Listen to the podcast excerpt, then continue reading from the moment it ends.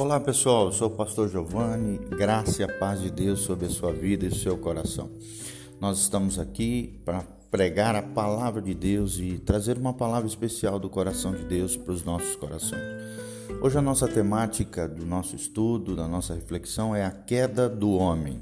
A queda do homem e está ligada à doutrina dentro da teologia sistemática chamado amartiologia a doutrina do pecado, ou então a antropologia, a doutrina do homem, que também trata acerca da queda do homem no Gênesis.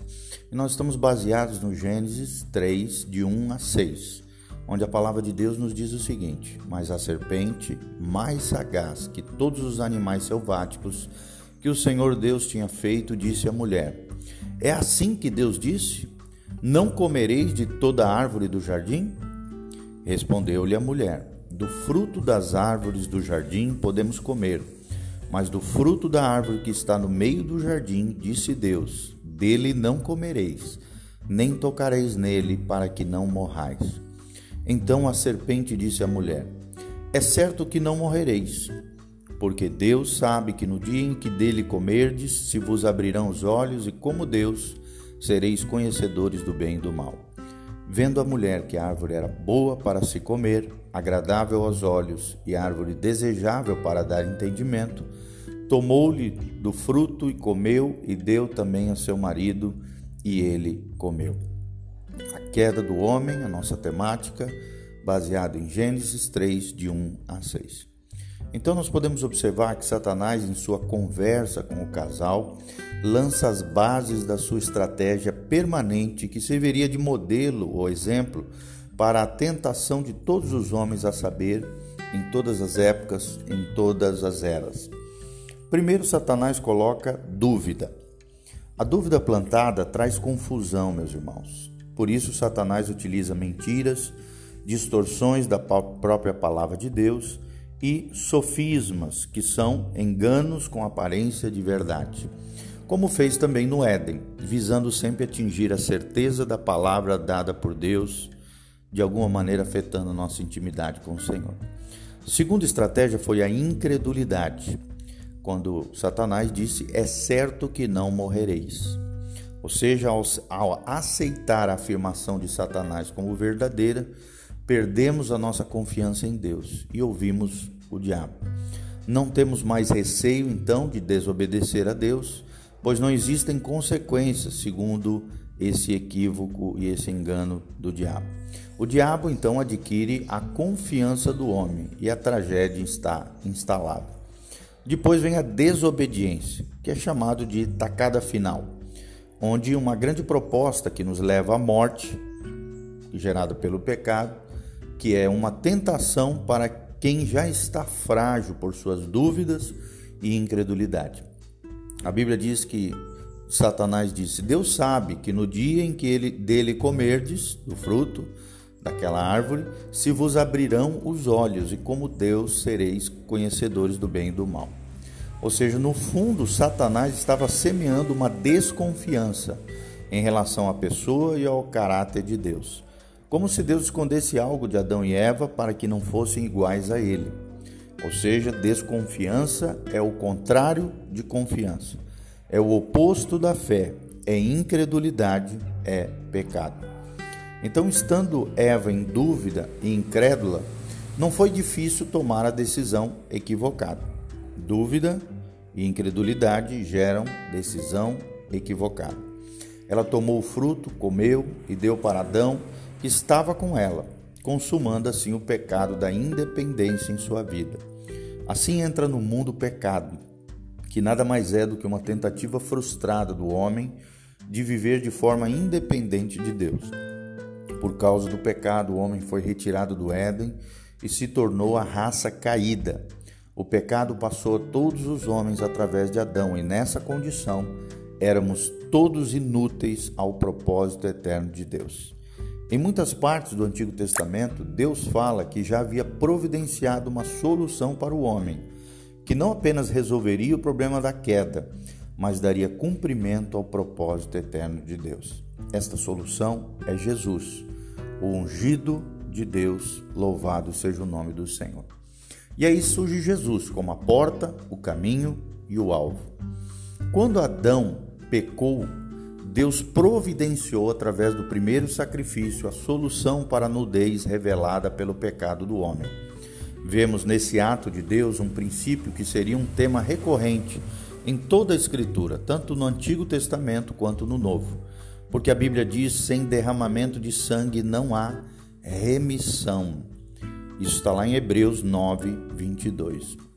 O esforço do casal em cobrir-se com as folhas não havia sido suficiente para Deus, assim como as nossas obras não o são para nos salvar. Efésios 2 menciona isso. Da mesma forma como aconteceu no jardim, a solução segue vindo de Deus para o homem. Jesus foi chamado profeticamente de Cordeiro de Deus por João Batista. Paulo, na primeira epístola aos Coríntios, traça um paralelo entre Adão e Cristo, chamando Jesus de o último Adão. Se Adão não pecasse ao crescer e multiplicar, cumpriria o propósito de Deus. Mas, porque pecou, toda a sua geração se tornou inútil diante de Deus e não poderia mais ser modelo da grande família que Deus desejava. Por esse motivo, o Filho foi enviado para que, como homem, se tornasse o novo modelo de humanidade redimida. Ele não é apenas o Salvador esperando por judeus e cristãos. Jesus disse sobre si mesmo que ele era a porta e o caminho. E Paulo define também como nosso alvo. O prêmio que deveríamos conquistar da mesma forma como fomos conquistados por ele. Jesus não veio trazer uma religião, nem uma nova filosofia. Ele veio trazer ele mesmo. Ele é o Alfa e o Ômega ou seja, o princípio e o fim. Ele é a vida. E esta fé em Cristo é que nos salva de uma vida longe de Deus e das suas consequências terríveis. Esta fé não vem de nós, vem de Deus, pela operação do Espírito Santo. Vamos, pois, receber e crer nas verdades que a palavra de Deus testifica sobre Jesus, o Filho de Deus. E eu quero terminar lendo Efésios 2, Efésios 2, a partir do versículo 4. A Bíblia Sagrada diz: Mas Deus, sendo rico em misericórdia, por causa do grande amor com que nos amou, estando nós mortos em nossos delitos, nos deu vida juntamente com Cristo, pela graça sois salvos. E juntamente com ele nos ressuscitou e nos fez assentar nos lugares celestiais em Cristo Jesus, para mostrar nos séculos vindouros a suprema riqueza da sua graça, em bondade para conosco em Cristo Jesus. Porque pela graça sois salvos, mediante a fé, e isto não vem de vós, é dom de Deus, não de obras, para que ninguém se glorie, pois somos feitura dele, criados em Cristo Jesus para as boas obras, as quais Deus de antemão preparou para que andássemos nela. Que Deus abençoe sua vida e seu coração.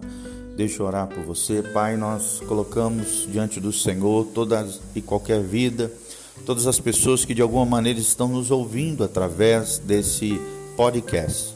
Que o Senhor abençoe esse áudio, Pai, tocando os corações, ensinando a eles que Cristo é a porta Cristo é o caminho e Cristo é o nosso alvo. Possamos ser cada dia mais semelhantes a Jesus, parecidos com Jesus. Vivemos a vida que Jesus prometeu para nós, Pai. Que venhamos a vencer a incredulidade, a dúvida, a desobediência, a independência que o pecado tenazmente, diariamente tenta nos seduzir e nos tragar. Pai, que não tenhamos atitude de Adão, mas sim tenhamos atitude de Jesus, um modelo referencial de um verdadeiro ser humano segundo o teu coração, redimido, restaurado, ó Deus, transformado no nosso caso pela graça soberana de Jesus Cristo, nosso Senhor. Que possamos caminhar com Jesus, que possamos viver com Jesus reinando em nossa vida, no poder do Espírito Santo. É o que nós te pedimos de todo o coração. Abençoe cada vida, derrama a tua glória, a tua graça sobre cada um deles. É o que eu te peço de todo o coração, no nome de Jesus. Amém e amém. Agradeço o carinho, o apreço de você estar conosco nesse podcast. Se você quiser conhecer mais o nosso ministério, entre no nosso site. Ali também você pode semear, ofertar na vida e no ministério do pastor Giovanni, Sofia Zimmermann e de, da nossa casa.